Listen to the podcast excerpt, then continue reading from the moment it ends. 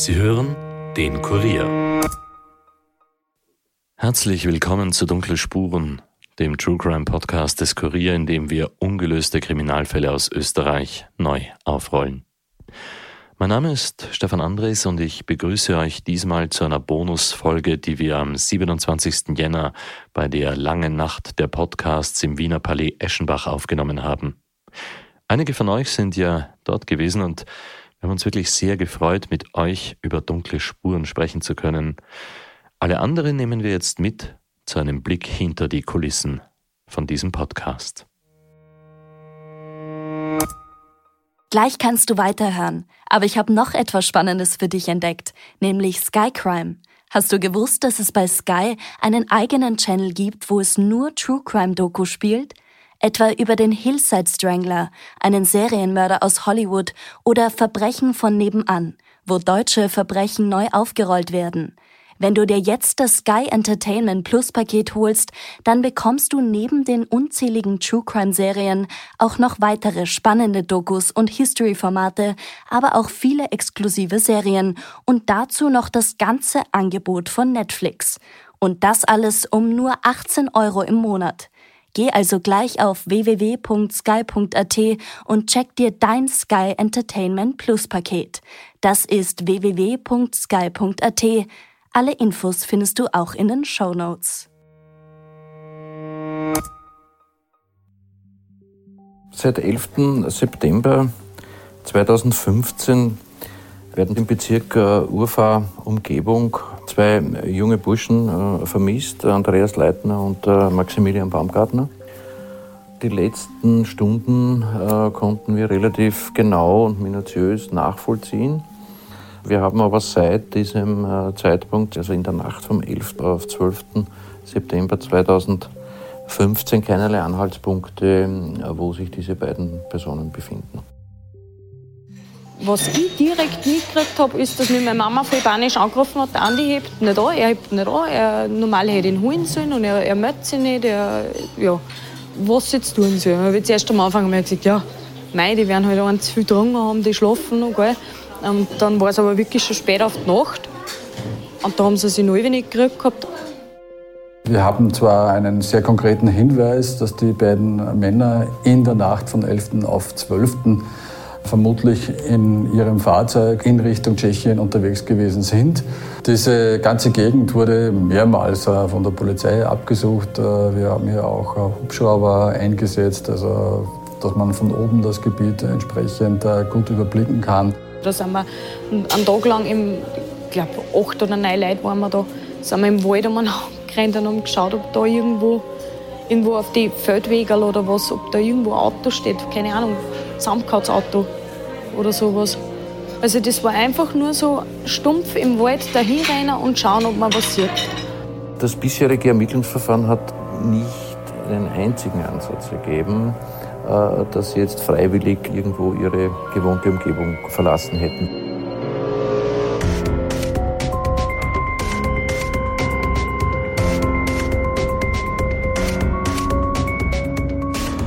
Herzlich willkommen zu Dunkle Spuren, dem True Crime Podcast des Kurier, in dem wir ungelöste Kriminalfälle aus Österreich neu aufrollen.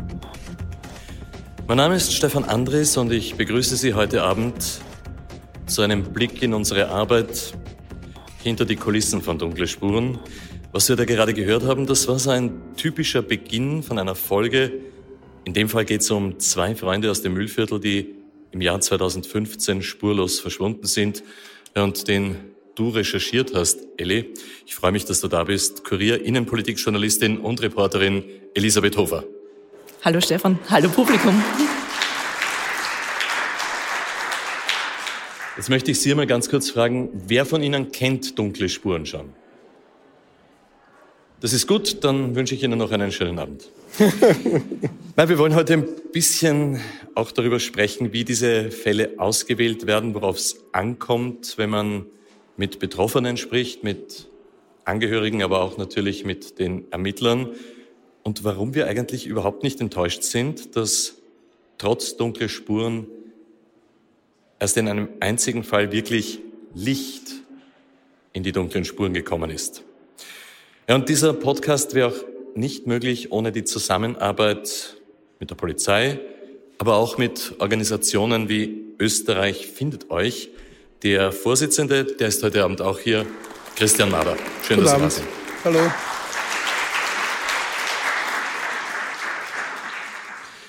Aber Eli, starten wir vielleicht da, wo du auch immer startest. Erinnern wir uns zurück an diesen Fall, den wir gerade gehört haben, Baumgartner Leitner. Das sind zwei vermisste Freunde. Wie bist du zu diesem Fall gekommen und wie bist du da vorgegangen? Ja, das war mein erster Fall, den ich jemals für Dunkle Spuren äh, recherchiert habe. Dazu müssen wir quasi ganz am Anfang der Dunkle Spuren Geschichte starten. Da hatten wir eine sehr intensive Zusammenarbeit mit dem Bundeskriminalamt. Ähm, und die haben damals sich überlegt, welche Fälle, welche ungelösten Fälle ähm, es noch gibt, wo sie eine Zusammenarbeit mit Medien für sinnvoll erachten würden. Und da war der Fall Baumgartner Leitner dann einer davon. Im weiteren Verlauf des Podcasts haben wir dann ja auch andere Formen der Zusammenarbeit mit der Polizei gefunden. Also da ging es dann nicht immer von der Polizei aus, welche Fälle wir ähm, bearbeiten. Teilweise haben sich dann ja Angehörige bei uns gemeldet, die, die gesagt haben, wir hatten eine Mutter zum Beispiel, die sich bei mir gemeldet hat, die sagte, ähm, ihre Tochter ist verschwunden seit Jahren und es gibt keine Hinweise mehr und es steht still, ähm, ob wir nochmal Medienaufmerksamkeit darauf lenken können. Du sagst noch einmal Medienaufmerksamkeit. Also die meisten von den mittlerweile 30 Fällen sind ja schon vorher irgendwo veröffentlicht gewesen.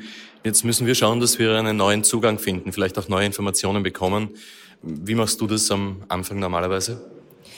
Naja, am Anfang muss man sich immer überlegen, wer sind die Personen, mit denen man hier sprechen sollte, ähm, die einem hier weiterhelfen können. Wie findet man diese Personen? Das heißt, ganz oft muss man auch einfach sich ins Auto setzen und, und dorthin fahren, wo die Geschichte, sage ich jetzt mal flapsig, ähm, das ist eigentlich unfair, weil es ist ja nie nur eine Geschichte, es ist ja immer ein Schicksal, ähm, wo das spielt.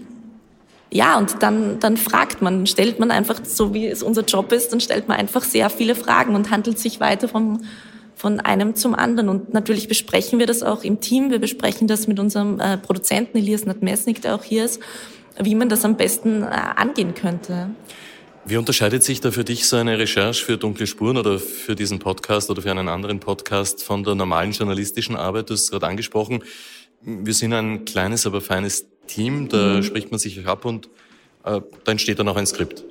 Da entsteht dann auch ein Skript. Ähm, davor muss ich aber sagen, ich bin ja eigentlich ähm, Innenpolitikjournalistin. Ne? Ähm, und das ist natürlich ein ganz anderes Arbeiten. In der Innenpolitik ähm, spreche ich äh, mit Profis, spreche ich ähm, mit ganz viel ähm, Pressesprecherinnen und Pressesprechern, die wissen genau, was sie tun, wenn sie mit Journalisten und Journalistinnen reden. Das ist bei Dunkle Spuren ganz anders. Da trifft man ja echte Menschen, die, die nicht dafür geschult sind, mit der Presse zu sprechen. Und äh, da finde ich, hat man auch eine ganz äh, andere Verantwortung. Und wenn dann die Recherche passiert ist, ähm, also wenn das ganze Wissen gesammelt ist, dann setzen wir uns wieder zusammen, eben auch mit unserem Produzenten und überlegen, wie man die Geschichte jetzt am besten erzählen kann, so dass sie möglichst viele Leute interessiert und so halt auch möglichst viel Aufmerksamkeit generiert, um dann wiederum Hinweise zu bekommen, die vielleicht weiterhelfen. Mhm.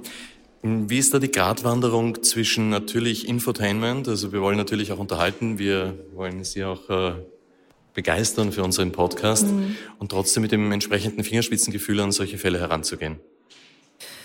Ich glaube, das ist halt, das muss man sich einfach grundsätzlich überlegen, wie man das macht, so dass man sich am Ende des Tages noch in den Spiegel schauen kann. Ich glaube, wir haben alle für uns entschieden, dass das Interesse der Angehörigen in den meisten Fällen über allem anderen steht. Wenn ich das Gefühl habe, jemand erzählt mir was, das eigentlich gar nicht so interessant für die Öffentlichkeit ist oder interessant für den Fall, das wirklich einfach nur irgendwie aufregend wäre oder einfach nur Entertainment, aber das überhaupt nicht weiterhilft und, und das vielleicht auch die, die Person, die es erzählt, in ein Licht stellt, dass sie gar nicht beabsichtigt, darin zu stehen, weil sie eben kein Öffentlichkeitsprofi ist, dann kann man das auch nicht so verwerten. Also ich glaube, man muss sich einfach überlegen, äh, wie man das angehen will und, und was das Hauptinteresse ist. Und das Hauptinteresse kann nicht sein, die Öffentlichkeit zu bespaßen. Dafür ist es ein zu ernstes Thema. Auf jeden Fall. Ähm, du hast auch gesagt, äh, die Ansprechpartner sind für uns am Anfang vor allem auch das Bundeskriminalamt und die Cold Case Abteilung, aber auch natürlich Organisationen Initiativen wie Österreich findet euch. Herr Mader, Sie haben diese Initiative gegründet. Sie sind aber auch Kriminalbeamter. Sie waren acht Jahre lang in Wien Chef der abhängigen Fahndung. Wir Journalisten machen natürlich äh, vor allem als Reporter im Chronikbereich die Erfahrung, dass wenn ein Fall ganz frisch ist, dass es ganz, ganz schwer ist, dann von der Polizei Informationen zu bekommen. Wenn man nicht jemanden hat, der einem was steckt, aber so die offiziellen Informationen sind am Anfang für uns Journalisten immer sehr spärlich. Ab wann ist eine gewisse Öffentlichkeit für Sie dann als Kriminalpolizist wertvoll? Also wie gesagt, ich spreche jetzt einmal vorweg auch als Obmann vom Verein Österreich findet euch, aber ich kann zu dem Thema natürlich auch von Seiten, von der Sicht der Polizei sprechen. Im Prinzip ist es so, wenn Sie jetzt einen vermissten Fall haben, dass Sie, dass man wirklich das so, es ist ähnlich bei einem Mordermittler, das heißt 48 Stunden. Sie müssen schauen, dass Sie möglichst viele Informationen kriegen, so rasch wie möglich. Ja, je mehr Sie Informationen kriegen in der ersten Zeit, desto besser ist das. Das ist ganz klar, man muss auch unterscheiden. Ich verstehe das schon, dass Sie auf der einen Seite natürlich die, die, die polizeiliche Arbeit haben und dann natürlich die Öffentlichkeit hat auch ein gewisses Interesse, etwas zu erfahren. Aber Polizeiarbeit ist doch eine sensible Sache und da lässt sich natürlich die Polizei nicht in die Karten schauen, äh, was halt jetzt in die Öffentlichkeit geht oder auch nicht geht. Aber auf den Punkt gebracht bei den vermissten Fällen, das Thema ist ja einerseits die polizeiliche Arbeit, dass die Polizei macht ohnehin ihre Arbeit, ja. Aber das andere, wo ja wir als Verein praktisch dann zum Tragen kommen, das ist ja speziell auch die verstärkte Öffentlichkeitsarbeit und vor allem auch die Arbeit mit den, mit den Angehörigen, ja. Das ist dann unser Thema eigentlich. Das heißt, in Ihrer Funktion als Obmann vom Verein, ermitteln Sie da, suchen Sie da, beraten Sie? Ja, wissen Sie, das ist ein, ein wir haben ein Rundumpaket sozusagen. Also wie gesagt, die Ermittlungssache ist grundsätzlich Polizeiangelegenheit, aber eins ist klar, äh, Ermittlung ist ja auch in vielen Fällen nichts anderes als das Gespräch, als Reden, Informationen sammeln. Ja. Informationen sammeln tun auch Privatmenschen, das macht jede, jede Detektei. Das heißt, das ist ja auch der Grund, warum wir sagen, wenn es einen vermissten Fall gibt, das heißt eigentlich, es heißt eine Abgehigkeit. Also Österreicher, aber vermisst vermissten Fall, das vermisst, das Missing, das hat sich so eingebürgert wir sagen einen vermissten Fall. Aber wie gesagt, wenn es einen Abgehigkeitsfall gibt, das ist, wie gesagt, eh die Polizei, das heißt Abgehigkeitsanzeige, aber dann können wir schon unterstützen. Ja, unterstützen insofern, weil wir zum Beispiel der Polizei auch insofern Arbeit abnehmen können, nämlich das Gespräch und die Betreuung der Angehörigen. Das ist ein Thema, was ja ohne dies, eigentlich das ganze Thema Abgehkeit wird viel zu wenig beleuchtet und hat in der, auch in der Öffentlichkeit manchmal, man merkt, man weiß gar nicht, was da dahinter ist. Das ist ja, warum, warum es unseren Verein eigentlich gibt. Wir sind der Einzige mit dieser Fachkompetenz überhaupt in Österreich. Das heißt, was machen Sie? Und das kann wirklich jeden treffen, aber absolut jeden. Ne? Die Oma, der Opa ist weg. Ja? Demenz, krank, alt, weg. Ja? Na, was machen Sie? Na, gut, Polizei, abgekehrt, dann sage ich, okay. Aber die haben auch nicht 20.000 Streifen wegen. Und da kommen wir schon ins Tragen, zum Tragen. Da kommt Social Media zum Tragen. Wenn ich jetzt zum Beispiel sage, okay, wir suchen, wir helfen zum Suchen, dann in, weiß ich nicht, 20. Bezirk, dort und dort die Straßen, ist er, ist er verschwunden. Ja, wenn ich das in, dem, in die Öffentlichkeit streue, habe ich die Chance, dass dort irgendjemand den Mann gesehen hat. Ja? Und das ist eindeutig unterstützend. Und das, was wir so machen, ist eigentlich nichts anderes als eigentlich also Einbildung, Einbindung der Zivilgesellschaft. Ja? Das macht man auch in, bei der, im Bereich der Kriminalitätsbekämpfung. Also das macht man so. Man will die Menschen dazu bewegen, mitzuhelfen. Und ich muss sagen, so wie es wir sehen beim Verein, es ist unglaublich, äh, was das für eine Community geworden ist. Das, der Mensch steht hier im Mittelpunkt und das, auf gut Deutsch, das taugt man. Das ist wirklich super. Ich möchte da noch ganz kurz zurückkommen zu dem Punkt, wo Sie gesprochen haben über den Faktor Zeit bei der Polizei. Ja. Es gibt immer wieder Anzeigen, natürlich Vermisstenanzeigen.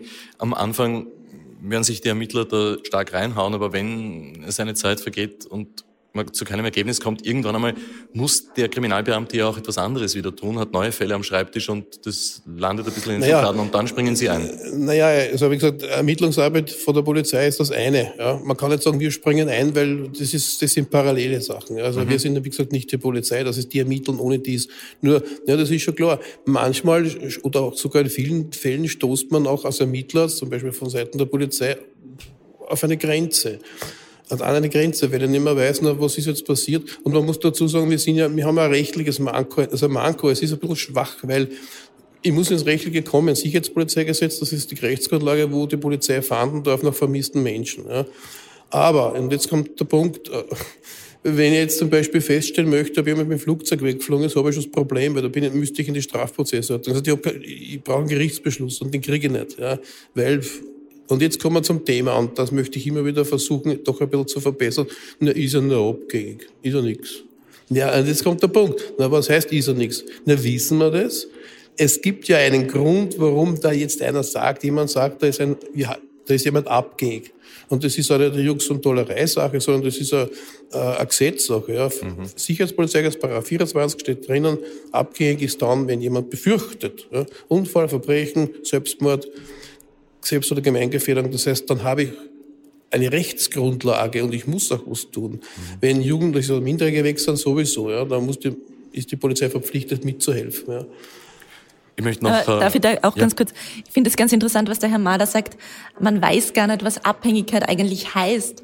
Alle Fälle, die wir bearbeiten, sind ja ungelöste Fälle. Aber wir haben zum Beispiel auch ungelöste Mordfälle und eben ähm, ungelöste Vermisstenfälle. Und auch für die Angehörigen von Mordopfern ist es schwierig, wenn der Fall ungelöst und ungeklärt ist.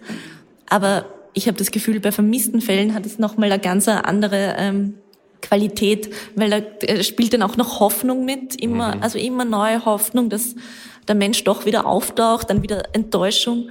Das stimmt. Ähm, also ich glaube, der vermissten Fall, das, also das kann immer trotz so vielen Gesprächen immer noch gar nicht vorstellen, was das bedeuten muss für eine Familie, ähm, für Freunde, für Angehörige. Das stimmt, Eli. Wir haben einen Fall, hm. wo jemand sogar einen Grabstein gekauft hat und nur das Datum, das Sterbedatum noch nicht draufgeschrieben hat, um irgendeine Lösung zu finden. Darüber möchte ich mit beiden ein bisschen später noch mal ganz kurz sprechen. Wir waren gerade noch bei den Informationen, die Sie natürlich bekommen über Ihre Organisation, über Ihren Verein, aber auch du als Journalistin hörst natürlich viele Dinge, wo man erst einmal schaut, können die stimmen, welche Relevanz haben die auch für den Fall, hast du gerade gesagt. Aber da gibt es dann auch Dinge, die wir ganz bewusst nicht veröffentlichen. Zum Teil auch, um Täterwissen nicht preiszugeben, zum Teil aber auch, weil sie fürchterlich sind. Ja, also genau das. Ähm, manche Sachen sind so schlimm, dass ich sie selbst gar nicht wissen möchte. Manche Fotos, die ich gesehen habe, sind so schlimm, ähm, dass ich sie nie gesehen haben möchte. Wir haben für den Fall Franz Leis, wer ihn zufällig gehört habe, zum Beispiel recherchiert am, ähm, am tschechischen Straßenstrich ähm, da habe ich äh, Dinge gesehen und Geschichten gehört, die, die mich lang nicht ruhig schlafen haben lassen. Und man muss einfach ein bisschen aufpassen, was man davon weitergibt und was es bringt, es weiterzugeben. Ne? Und was wir sowohl in der Vorbereitung der Fälle, aber dann eigentlich auch bei der Aufnahme des Podcasts auch sehr gerne machen, ist spekulieren. Machen Sie das auch? sich zu überlegen, was passiert seit Ja, natürlich, das, das, ist ja zum, das ist überhaupt einer der wichtigsten Dinge. Ein vermissten Fall ist er, erst einmal ist ein Mensch verschwunden. Ja. Und dann gilt es ja jetzt zu überlegen, ich sage immer noch einmal, das ist die Ursachenforschung, nicht einfach, ist er weg. Ne? Warum ist dieser Mensch jetzt weg? Und dann gibt es ja gewisse Schubladen, wo man dann auch so Abhängigkeiten hineingeben kann. Aber um das machen zu können, muss ich den Menschen kennen. Ich sage immer, das ist wie ein Zwiebel. Ja. Ich mache das wie ein Zwiebelchen auf, dass ich, ich muss den Menschen kennen. Ich muss wissen, ich muss mich in den hineinleben können. Weil wenn ich das kann, dann kann ich ja feststellen, na, was hätte ich gemacht? Warum ist denn der weg? Aha, na gut, der hat dort Streitereien gehabt und das und das und das, oder er hat Geldprobleme gehabt oder Depressionen gehabt. Das heißt, die, das Erkennen des Menschen ist wichtig. Und wenn Sie jetzt dann einen Vermissten suchen, dann haben Sie einerseits, wie gesagt, Sie müssen den Menschen kennen und natürlich dann geht's los, das Umfeld. Das ist eigentlich eine normale Ermittlungstätigkeit. Nicht? Mhm. Das, und das kommt dann alles zusammen. Also ich persönlich erachte ja eigentlich die, die Abgegenfahndung als eine wirkliche tolle kriminalistische Arbeit, nur weil es leider immer wieder, es wird unterschätzt, nur ist er nur weg. Nein, das ist nicht, weil sie haben viele Morde, also viele, es kommen immer wieder Morde, es, es ist so. Es sind, sind immer wieder Morde dabei und die haben alle mit einer Abgängigkeit begonnen. Ne? Ja, was uns äh, bei Dunkle Spuren auch sehr wichtig ist, ist natürlich unser Publikum und Sie als Hörerin, als Hörer auch an den Ort des Geschehens wirklich mitzunehmen. Also jetzt nicht nur mit den Leuten zu sprechen, sondern wirklich auch vor Ort zu recherchieren. Und ja, das hört sich dann zum Beispiel so an. Ich bin in einem Weg zum Stausee auf einer Seitenstraße gefahren und dann links in den Wald eingebogen. Und dort ist natürlich niemand mehr unterwegs und deswegen habe ich das Auto auch einfach am Straßenrand stehen gelassen und bin dann eigentlich ziemlich weit in den Wald hineingegangen. Dort gibt es Laub- und Nadelbäume, die ganz eng zusammenstehen und dadurch ist es dort natürlich noch dunkler und auch wirklich sehr still, nur hin und wieder raschelt es dann im Laub. Und ich habe auch sehr aufpassen müssen, nicht über die großen Wurzeln der Bäume zu stolpern. Dann riecht es dort auch irgendwie feucht und modrig. Und ich habe zwischendurch auch immer wieder auf mein Handy geschaut und festgestellt, dass ich dort absolut gar keinen Empfang habe. Wir haben den Moldau-Stausee mit tschechischen Kollegen äh, absuchen lassen, um ausschließen zu können, dass dieses Fahrzeug hier irgendwo von der Straße sozusagen abgekommen ist, dort vielleicht noch liegt oder, oder tatsächlich in, in einem Gewässer irgendwo vorhanden ist. Wir haben so oft die ganzen Wälder da um mich angesucht, also da hätten wir es auch schon gefunden. Ich glaube eher, dass ihnen was passiert ist, dass vielleicht in irgendwas reingerutscht sind, was schlecht war, einfach falscher Zeit, falscher Ort. Wenn verschwindest ohne einen großen Geld, ohne Ausweis, ohne Pässe, irgendwann fallst du auf, irgendwann tauchst du irgendwo einmal auf. Also ich glaube nicht, dass das so einfach ist, dass man so schön untertaucht. Das ist etwas, was mich persönlich schon beschäftigt. Also mich würde wahnsinnig interessieren, was mit diesen beiden Männern in dieser fraglichen Nacht eben tatsächlich äh, passiert ist. Äh, das wäre mir und das wäre uns äh, beim Landeskriminalamt wirklich sehr, sehr wichtig, dass wir das klären könnten es sind halt wieder so Situationen, ob es jetzt ein Geburtstag ist, ob es Weihnachten ist oder ja. Ich glaube, wenn du da Gewissheit hast, das war schon. Es ist einfach jetzt schon so lange her, dass du wahrscheinlich davon ausgehen musst, dass das einmal war.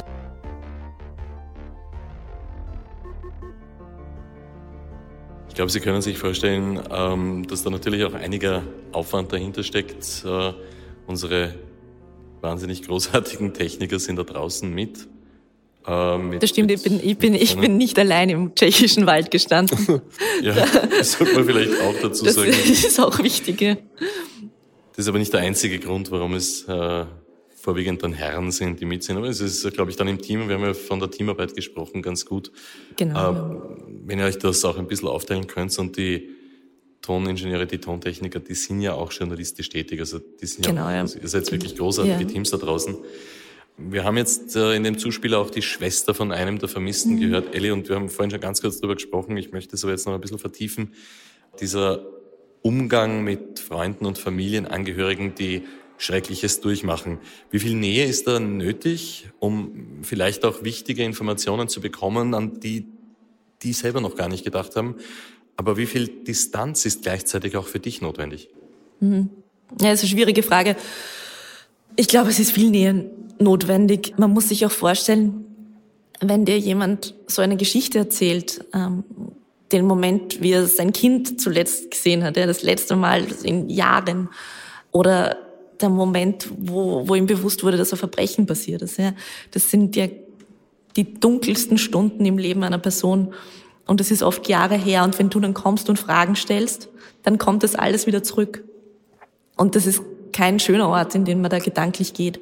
Und da kann man, glaube ich, die, die andere Person, die man interviewt, auch nicht alleine lassen. Also da muss man auch bereit sein, sich darauf einzulassen. Und da muss man auch bereit sein, dann auch nachdem man die Geschichte also quasi jetzt kennt und, und auch journalistisch weiterverarbeitet hat, vielleicht den Kontakt zu halten, vielleicht Fragen zu beantworten, damit umzugehen, wenn, wenn man nachher angerufen wird und es das heißt, boah, jetzt habt ihr es veröffentlicht und es hat überhaupt nichts gebracht. Also man, ich habe es eh vorher schon gesagt, man übernimmt da einfach ein bisschen Verantwortung. Es gibt dann aber auch schöne Momente, darüber ja. sprechen wir dann auch noch ganz kurz, Herr Mader. Jetzt stellt man sich äh, vielleicht auch durch Fernsehkrimis oder ähnliches einen Ermittler, aber auch jemanden, der beruflich mit vermissten Fällen zu tun hat oder in dem Fall ehrenamtlich, äh, ist entweder sehr abgebrüht vor, zum Teil zynisch, zum Teil hart. Wie geht's Ihnen als Mensch mit diesen Fällen? Wie viel davon nehmen Sie dann auch mit nach Hause? Was lässt Sie vielleicht mal eine schlaflose Nacht haben? Also ich muss sagen, ich bin ja noch tätig im Bundeskriminalamt und ich habe jetzt 44 Dienstjahre. und äh, ich muss sagen, die Zeit, wo ich nach vermissten Menschen gesucht habe, und das war gleichzeitig auch die Verantwortung, die Identifizierung unbekannter Leichen und Katastrophenopfern, da lernt man, also für mich war diese Zeit eigentlich die lehrreichste Zeit und ich habe eigentlich da gelernt, was wirklich heißt, wenn es jemanden, also was wirklich ein Problem heißt, was, was ein Problem ist, ja. Also, ich war damals verantwortlich für die Identifizierung dieser, es waren ungefähr 100 Todesopfer, wie die Lauda abgestürzt ist. Und da erleben sie Dinge, das äh, ist gewaltig, nicht? weil da kommen dann Mütter mit Kindern zu ihnen und bringen ihnen eine Gebiss-Abbildung vom Ehemann. Da kommen Menschen mit Glasauge zur Identifizierung und die haben sie vor sich stehen dann, und mit denen reden sie. Ja? Und es ist auch so, dass manchmal kommen die dann noch einmal an. Also da lernt man eigentlich, was, wirklich, was es wirklich heißt, etwas durchstehen zu müssen. Ja. Für ich habe eigentlich darunter nie wirklich gelitten, ganz im Gegenteil. Also wie gesagt, mich, für mich war das lehrreich. Ich habe für, meine, für mein Leben wirklich viel mitgenommen und habe jeder hat persönlich auch Probleme manchmal, die viel leichter meistern können eigentlich. Ja. Und ich sage es noch einmal, ich habe, wie gesagt, so eine Riesenpalette von anderen polizeilichen Tätigkeiten gemacht bis jetzt. Aber das war für mich eigentlich die, wo ich am Menschen nächsten war. Weil sie sind wirklich bei dem Menschen, der die Hilfe direkt braucht und da kann ich sie ihm wirklich geben. Und das andere ist ich habe die Möglichkeit auch mitzuwirken an eventuellen Straftäter hinter Gittern zu bringen. Ja, also ich bin, auf der, ich bin ein Gerechtigkeitsfanatiker. Man gerecht ist nicht gerecht, das wissen wir alle. Aber man kann halt manchmal schon dazu beitragen, dass es ein bisschen besser wird irgendwo. Nicht? Und das nützt man halt dann. Die Welt wird dadurch vielleicht ein bisschen sicherer. Und auf der anderen Seite gibt es, wir haben ja über die Angehörigen gesprochen, dann auch diesen Abschluss also, für die Menschen, die noch lebende Opfer eines Verbrechens sind. Dazu gehören Angehörige, Freunde, ohne Zweifel. Aber Stefan, Entschuldige, was ich schon ganz kurz auch noch sagen wollte. Ähm, Angehörige und Freunde und, und nette Menschen sind ja dann nicht die einzigen Personen, mit denen wir es zu tun haben bei diesen Recherchen. Also ich habe auch, äh, bin, hab auch auf Menschen äh, getroffen, wo ich mir dann nachgedacht habe, ach Gott sei Dank stehen nicht im Telefonbuch. Ja, und, ähm, und Gott sei Dank ähm, äh, habe ich eine Diensthandynummer und, und musste, also ruft die nicht mit meiner Privathandynummer an. Also ich hatte in der Recherche schon auch Momente, ähm, wo ich ganz kurz äh, mir gedacht habe, ah, bin ich und bin ich und der Kollege, mit dem ich da unterwegs bin, sind wir sicher nach diesen Gesprächen. Mhm. Ähm, also die Angehörigen äh, sind das eine und meistens ist es sogar, obwohl es so traurig ist, äh, das Angenehmere, ähm, als die Leute, wo man sich dann nicht sicher ist, sind die vielleicht in, in ein Verbrechen verwickelt. Wobei, das sind die einen Typen, wo man dann auch wirklich Respekt bekommt. Ich glaube, Marder, Sie kennen diese Typen auch, aber wir ja, haben gerade im Vorgespräch auch äh, darüber geplaudert, es gibt ja auch Täter, denen würde man das nie zutrauen. Na, ich kann mich erinnern, ich habe mir, es war ein Vermisstenfall auch und da kommt jemand zu mir und redet man so und ja, die Frau ist weg und hin und her. Und er hat mir nichts dabei gedacht und dann, man macht sie eigentlich dann, man muss ja auch ein Bild machen, manchmal machen ja wirklich Menschen eine Abgegenzeuge, die selbst der Mörder sind, zum Beispiel, kommt ja vor. Ne? Das heißt, man macht sich auch ein Bild über denjenigen, der da gekommen ist und das war damals, haben wir eine Strafregister-Anfrage gemacht und hat der einen Mordverdacht gehabt. Ne? Aber kennst ihm nicht da, ne? man muss dazu sagen, er war es auch nicht da. Ne? Aber was ich eigentlich sagen will, ist, du kannst natürlich in einen Menschen nicht hineinschauen. Es, man überlegt sich manchmal und ah, der ist wieder weg, bumm, was war das für einer? Also das ist ganz, dann kommen wieder Typen daher, die denkst du, na Gott, was, was ist da dahinter? Und dann ist gar nichts. Ich sage immer, der Mensch ist nicht berechenbar. Er ist einschätzbar, aber berechnen kann er nicht. Mhm. Wir haben ja am Anfang davon gesprochen, dass wir gar nicht äh, so enttäuscht sind, in den wenigsten Fällen eigentlich wirklich Licht hineingebracht zu haben, Herr Mader. Es geht bei der Arbeit die Sie machen mit dem Verein, auch um etwas anderes?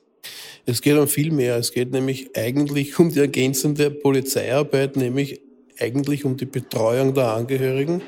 Das ist einmal, wir haben psychosozialen Dienst, also wir haben jetzt wirklich, wir haben wirklich Fachkompetenz, wirklich, das ist enorm, die sich dann um die Angehörigen kümmern, beziehungsweise wir haben auch Juristinnen, es ist ja nicht das so, dass man sagt, der ist nur weg, sondern sie brauchen relativ schnell jemand, der sich um die Sachen kümmert, weil was, wer zahlt denn dann die Rechnungen? Wer macht denn die Rechtsgeschäfte, vor dem der verschwunden ist? Und das denkt ja niemand. Aber das ist relativ schnell da, diese Frage.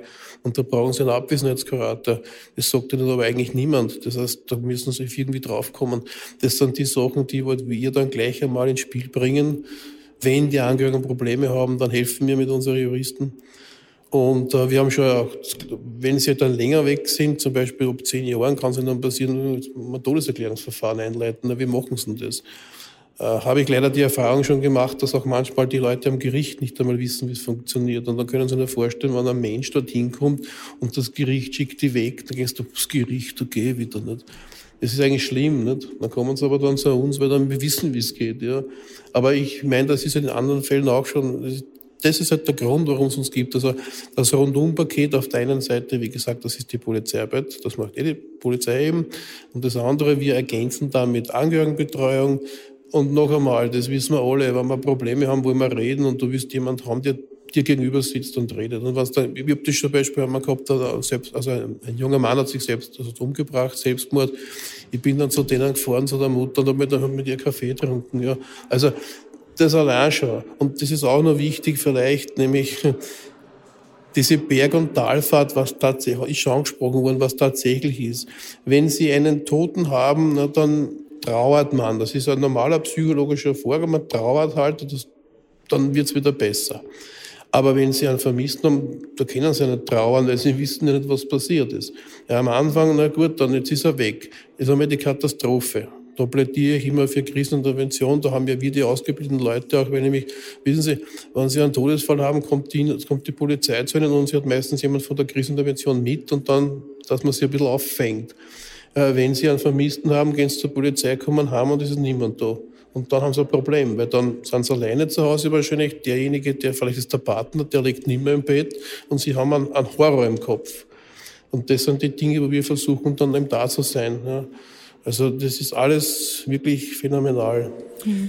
Eli, wir haben es am Anfang schon angedeutet, wir lassen jetzt langsam die Katze aus dem Sack. In einem Fall hat sich wirklich etwas getan. Da haben wir ein bisschen Licht für die Angehörigen in die dunklen Spuren hineingebracht. Und zwar war das der Fall eines Goldminenmanagers aus Österreich, der in seiner Wohnung im Senegal ermordet aufgefunden worden ist. Ein unglaublicher Fall, tausende Kilometer auch noch weit weg. Also ja. von der Recherche her noch einmal ein bisschen herausfordernder. Ja. Bevor sie der Neid frisst, nein, wir sind nicht in den Senegal geflogen. Nein. Leider. Nein, leider nicht. Aber ähm, was hat sich damals getan? Das war, ein ganz, das war eine ganz verrückte Geschichte. In dem Fall haben sich die Freunde des ähm, Ermordeten äh, bei mir gemeldet und haben gesagt, unser Freund, der Willi, ist ähm, umgebracht worden im Senegal. Es ist Jahre her und wir wissen bis heute nicht, ob jemand dafür zur Rechenschaft gezogen worden ist, ähm, ob jemand verurteilt wurde, ob jemand im Gefängnis sitzt. Ähm, und wie gesagt, also das können Sie sich vorstellen, das war wirklich eine, eine ganz orge Geschichte. Goldminenbesitzer vom Österreich in den Senegal ausgewandert. Die Goldmine war dann in Guinea. Ähm, es, es ging um Diamantenhandel, es ging um Russenmafia. Also, äh, also äh, wirklich wie in einem schlechten Film, es war aber das echte Leben. Und ich habe dann angefangen, so gut es ging, aus Österreich zu recherchieren und habe ähm, Kontakt mit der Botschaft aufgenommen. Und da, da half halt einfach ähm, ein Medium zu sein und da half halt einfach zu wissen, wie es geht, mit, mit diesen Institutionen zu kommunizieren und in Kontakt zu treten. Und ich habe dann ähm, hin und also mit der Botschafterin, Österreich hat eine neue Botschafterin im, im Senegal, hin und her gemeldet und, und habe zu der Dame gesagt, hören Sie, das, da gibt es Angehörige, da gibt es eine Familie, die nicht weiß, ob, ob jemand zur Rechenschaft gezogen wurde am Mord äh, von ihrem, in dem Fall Schwester und Freund und so weiter. Und ähm, die Botschafterin war eine sehr kompetente Person, hat sich dann ähm, wirklich dahinter geklemmt und hat angefangen, selbst Nachforschungen anzustellen. Und in Zusammenarbeit konnten wir dann, also Jahre nach diesem Mordfall, ähm, den Freunden und aber auch der Schwester des Ermordeten sagen, ja, es ist jemand, also, also es wurde jemand der Prozess gemacht, es ist jemand verurteilt worden und ja, dieser Mann sitzt im Gefängnis. Wie haben da die Angehörigen dann reagiert? Wollte ich gerade sagen, ja, also ähm, das Urteil war sieben Jahre. Das ist, glaube ich, für einen Mord relativ gering. Also es war, es war eine Mischung aus Erleichterung, dass jemand zur Rechenschaft gezogen wurde und ein bisschen Enttäuschung, dass es für ein Menschenleben dann doch nur so wenig ist. Aber es war, also es war auch für mich irgendwie, diesen Anruf zu tätigen und zu sagen, hören Sie, ich weiß es jetzt, war ein guter Moment. Du hast aber jetzt auch etwas gesagt, was glaube ich auch ganz wichtig ist, äh, Herr Mader. Man tut sich als Initiative Österreich findet euch oder als Medium wie der Kurier oder als Polizei natürlich leichter als als alleinkämpfender Angehöriger überhaupt zu Informationen zu kommen. Am Ende der dunklen Spuren, da bedanken wir uns normalerweise bei den Angehörigen, allen, die uns bei der Aufarbeitung des Falls geholfen haben und die bereit gewesen sind, mit uns zu sprechen. Das tue ich also jetzt bei Ihnen, Herr Mader, herzlichen Dank, dass Sie heute Abend hierher zu uns Gerne. gekommen sind und viel Erfolg noch für Ihre Initiative Österreich findet euch. Dankeschön. Wenn Sie Informationen zu unseren Fällen haben, dann melden Sie sich bitte bei der Polizei oder gerne auch per Mail bei uns an dunklespuren.kurier.com www.dunkle.at. Zusätzliches Material finden Sie auf Instagram, instagram.com slash dunkle Spuren. Ja, und jetzt ist noch ein bisschen Zeit für Ihre Fragen, wenn Sie welche haben, an den Herrn Mader, an die Eli Hofer. Bitte nicht an mich, ich habe eigentlich keine Ahnung, worum es geht. Gibt es irgendwelche Fragen? Die Dame in der ersten Reihe. Danke, äh, ja, danke für die spannende Folge. Ähm, ich hätte nur eine sehr spezifische Frage. Ähm, es gibt ja auch so True Crime Foren, in denen auch eben so Fälle diskutiert werden und wo wirklich sehr viel diskutiert wird und da gibt es immer ganz neue Ansätze und Theorien und schaut man sich sowas auch an, wenn man dann irgendwie zu Fällen recherchiert oder wenn man auch selber eben Angehörige betreut, weil da, also manchmal ist es natürlich weird, aber manchmal machen sich die Leute ja wirklich ernsthaft viele Gedanken und es ist nicht nur Humbug, sage ich jetzt mal. Ja, also wenn ich das beantworten darf, in dem Fall, den wir gehört haben eingangs, ähm, die Abgängigkeit von Max Baumgartner und Andi Leitner, da gibt's tausende Foreneinträge. Und ich habe sehr viel Zeit und sehr viele Nächte auch äh, damit verbracht, die zu lesen. Und wie Sie sagen, ja, da gibt's Theorien, auf die ich selber nie gekommen wäre, ist dann auf einmal von, von der Möglichkeit von Organhandel die Rede und sowas. Und die Leute, wie gesagt, machen sich auch mega viel Arbeit. Ja. Die fahren dann an die Strecke ab und schicken Fotos und sagen, ja, sie haben da jetzt sich das Waldstück angeschaut und so weiter und so fort. Also das fühlen wir schon alles ähm, auch zu Gemüte. Und ich glaube, die Polizei macht das übrigens auch. Das ist, das, da würde ich vielleicht noch ganz gerne ergänzen, das ist nämlich wirklich ein wichtiger Punkt.